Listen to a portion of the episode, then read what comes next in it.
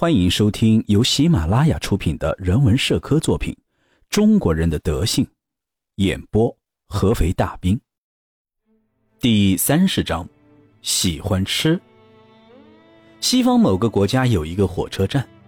人们一想到它就会觉得厌恶，原因是每列火车到了这个站，列车员都会用他那呆板的声音向旅客公告：五分钟用餐时间。并在显眼的位置上立了一个牌子，上面写着：“假如你能利用起你的每一秒钟，那么五分钟是非常充足的。”要想概括出中西文化的差别，这句简单的话可以说是最准确而又有针对性的了。如果把中国人的生活凝练为一道选择题，到底是为吃而生，还是为生而吃，那么他们肯定会没有任何犹豫地进行选择。这个问题对于他们来说根本就没有犹豫的必要。古代的一句有名的格言曾经提出过：圣人们并不把主要精力放在吃上，而是放在阐述道理上。我们这里要说明的是，这句话是来自远古时期，而且他所说的对象也只是圣人。如果中国曾经有这类人，那么现在要想认识他们的话，就只能像参观博物馆的大地懒和益智龙那样了。或者说的更准确些，他们只能成为人们大脑中遗传下来的一种模糊的意识，没有其他的任何事物作为凭证，甚至连一块骨头也找不到。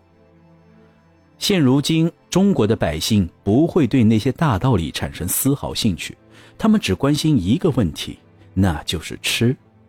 不管是在什么地方、什么时候，如果你听到了一小段中国人的对话，并且从中清理出一个核心内容。那么，这个核心内容不是吃就是钱，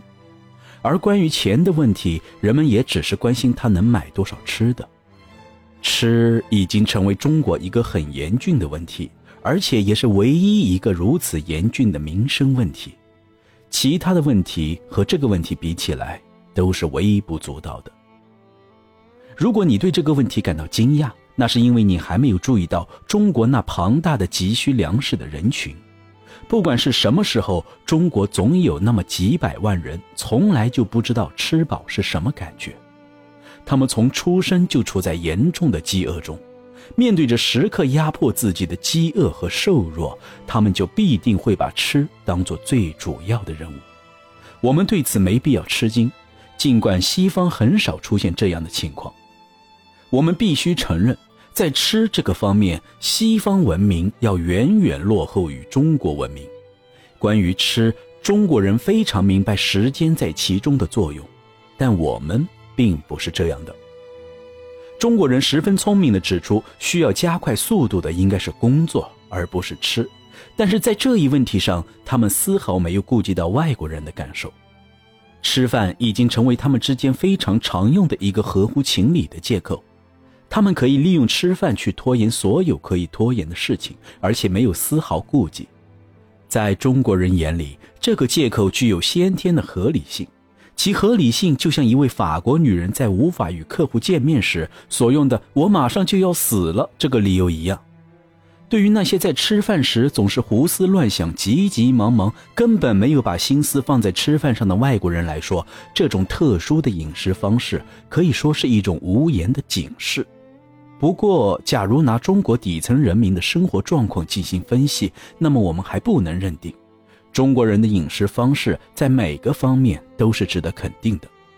无论如何吹嘘素食有怎样的优势和好处，那些都是空虚和抽象的。在中国普通百姓的食物还达不到一定水平的情况下，要不是我们每天都亲眼见到，也肯定不会认为他们那种大口吃饭的方式有必要做重要的改变。在西方社会，人们很可能会把他人的宴会邀请看作让人烦恼的负担，也不会去想宴会上的食物有多丰富。不过，在通常情况下，食物是非常丰富的，并且丰富到无以言表的地步。如果在中国进行一番长时间体验的话，就可以发现，在中国人的生活方式中，人们几乎从来不会对他人的宴会邀请表示出不情愿，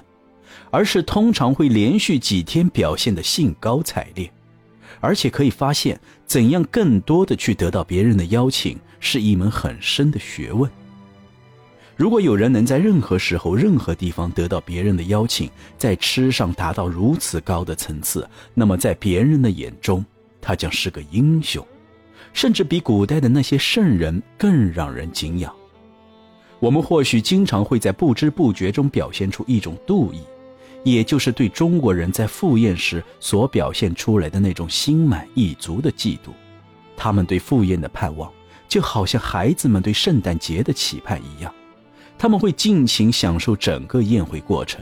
丝毫不顾及时间的流逝，而西方人则肯定会感觉厌烦。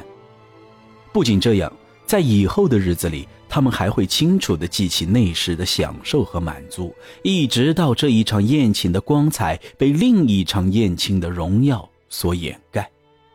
他们对每场宴请充满期待的情景，就好像一条不断摇动尾巴、焦急地期待着享用一大块骨头的狗一样。在我们看来，所有的客人都聚拢在八仙桌周围，所有人都高举手中双筷，又同时停下的庄严时分，那种趣味就已经被充分地表现出来了。宴会的主人通常非常高兴，满脸笑容地招呼着每一位客人：“来来来。”然后每个人都开始尽情的享受。可以肯定的是，在这一过程中，消化系统在不停的运动中，将产生出愉悦感。假如真的是这样，那我就不得不说，中国人比我们西方人更加接近理想中的生活。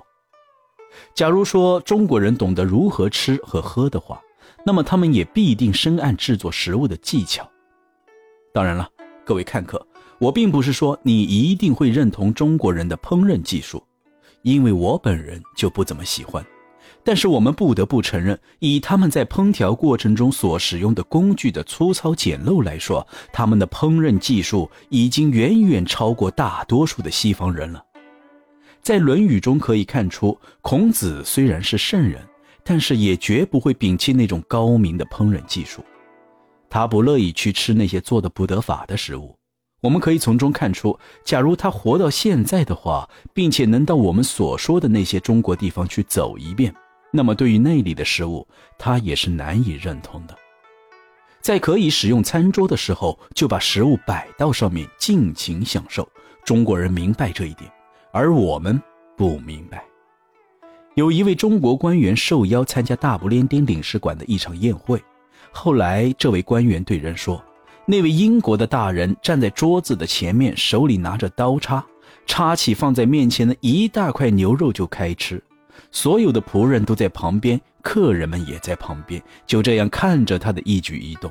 然而，每个人对此都不觉得奇怪，甚至还夸赞一番。这真让人难以想象，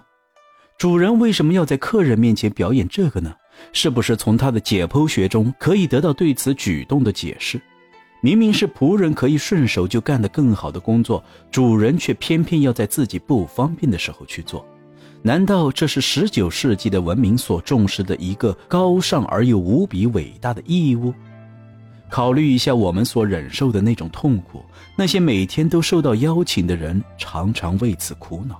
而且我们知道，主人在杀鹅的时候，经常会把死鹅弄到旁边的女士的腿上。或许他会微笑着表示没关系，但是他真的丝毫不为此感到厌恶吗？在中国从来没有发生过这样的事情，单凭这一点，我们就有理由相信，在切肉、做饭、吃饭这些方面，中国人的文明超过了我们。本章内容演播完毕，如果大家有任何的感想或者是想说的话，欢迎大家在评论区留言，我会在第一时间与您回复。谢谢大家。